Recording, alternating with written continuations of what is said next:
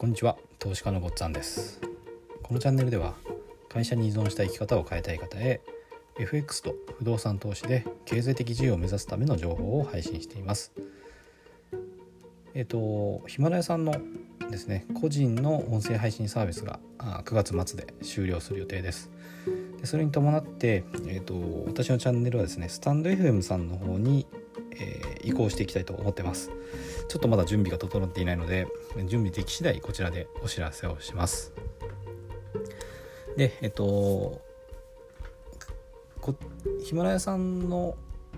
まあこれまでですね配信を毎日続けてきたんですけども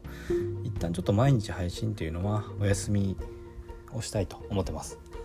でそれはあのトレードをですね本当に極めてトレードで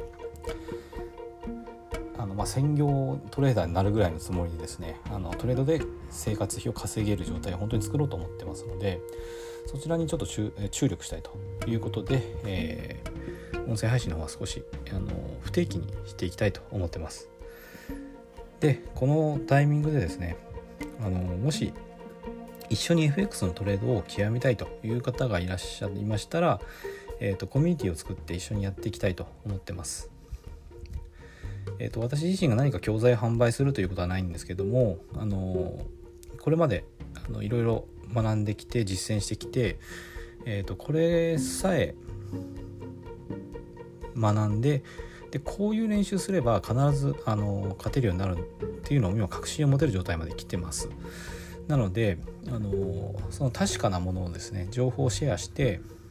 えーとまあ、有料の商材とかももちろんあります。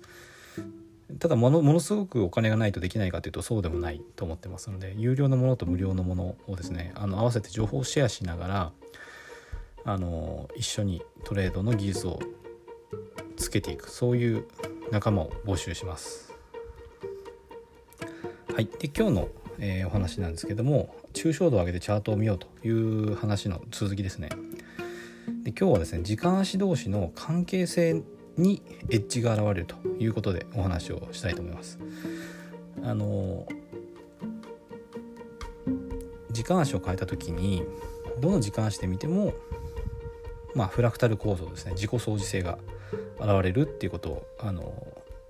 お話ししてきたんですけどもそれはそれぞれ独立しているものじゃなくて同じ値動きを見ているものなので関係性があるんですねでその関係性の中にエッジ。これ優位性ですね。優位性が現れるっていうことのお話をしたいと思います。で異なる時間足っていうのがそれぞれ相似形になってるといっても完全に独立して存在しているものがあの形が似てるってわけじゃなくて同じ何度も言ってるんですけど同じものを見てるんですね。同じ値動きを見てます。でこれを相対的独立の関係っていうふうな言い方をします。相対的独立っていうのは、まあ、絶対的に独立してるのではないということですね。一定の限界の範囲で独立してるっていうような意味になります。でこれまあ例えばっていうことなんですけども、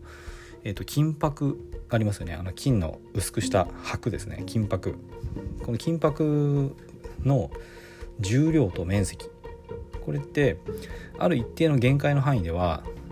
重量と面積って関係ないんですね。あのいくらでも叩いて伸ばせば面積が広がるわけです。だけどどこまででも面積が広がるかっていうとそうじゃないですね。薄くしすぎると破けてしまったりこれ以上伸びない限界っていうのはやっぱあるわけです。だから金箔の重量と面積の関係っていうのは一定の限界の範囲内では独立してるっていうふうに見ることができると思います。で他にもまああの例を挙げるとすれば例えば年齢と 100m 走のタイムとかですね。これもあの独立してるんだけどもやっぱりあのある一定の限界はありますよね。その範囲内で独立してると。それから他にも例を挙げると目的地までの距離と所要時間とかですね。これはあのまあそうですね。あの歩いていくとか車で行くとかその道路が舗装されてるとかされてないとかこういろんなとこ要因によって所要時間ってか目的地までの所要時間って変わってくると思うんですけども距離だけによらないですよね。だけど例えばそうですね日本からブラジルまで行きたいって言ったらどんなに早くてもやっぱある一定以上の時間がかかりますよね地球から月まで行きたいって言ってもこれももう手段も限られますしまああの時間もある一定以上かかるわけです。だから方法によって早くなったり遅くなったりはするんだけどこの一定の限界の範囲内で独立しているというものです。で、えっと、何が言いたいかというと、まあ、FX の話なんですけども、えっと、時間足を変えても同じ通貨ペアの値動きを見てるっていうことに変わりはないわけです。で例えばですね長期足のトレンドの押し目を作るポイントっていうのは短期のトレン短期足で見た時のトレンドは、えーと、と長期足のトレンドに逆行してるんですね。あの押し目っていうのは、えーと、と長期足がこう例えば上昇トレンドの時に一回下がってくる時があるんですよ。で下が上がウィーンと大きく上がってでちょっと下がって押し目っていうのを作ってでまた上がる。これはあのまあ利確があったりですね、まあ、そろそろ下がるだろうと思って売ってくる人がいたりとかって上昇トレンドの時でも波を作って一回下がるポイントがあるんですね。でそこを押し目って言ってます。でその押し目を作る時のちょっと下がってくる部分っていうのは短期の時間足で見るとあの下降トレンドなんですね。だからこれ短期のトレンドと長期のトレンドが逆行しています。長期足のトレーダーを買いたい。短期足のトレーダー売りたい。売りたい。こういうところなんですね。だけど短期足はあくまで短期足なんでいつまでも逆行して下がり続けることはできないわけです。だからその長期足の上昇とですね短期足の下降これがどこかでぶつかるんですね。でどちらかが最終的には負けて同じ方向を向くポイントがあるんです。だから、えーと短まあ、短期足が負けることが多いですから短期足が負けるとしましょう。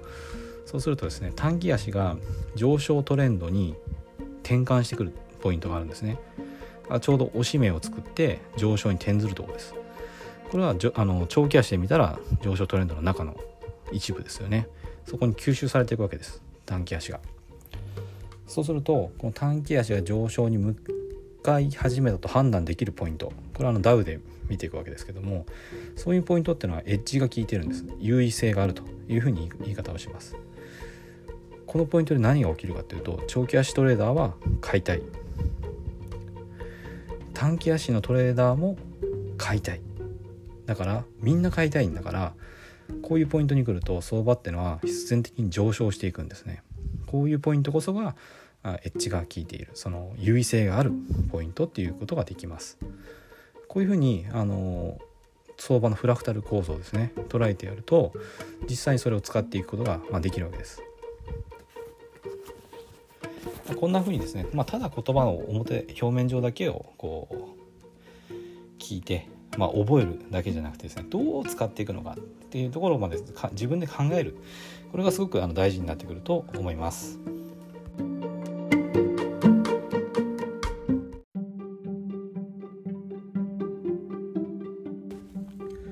回も最後まで聞いていただいてどうもありがとうございます。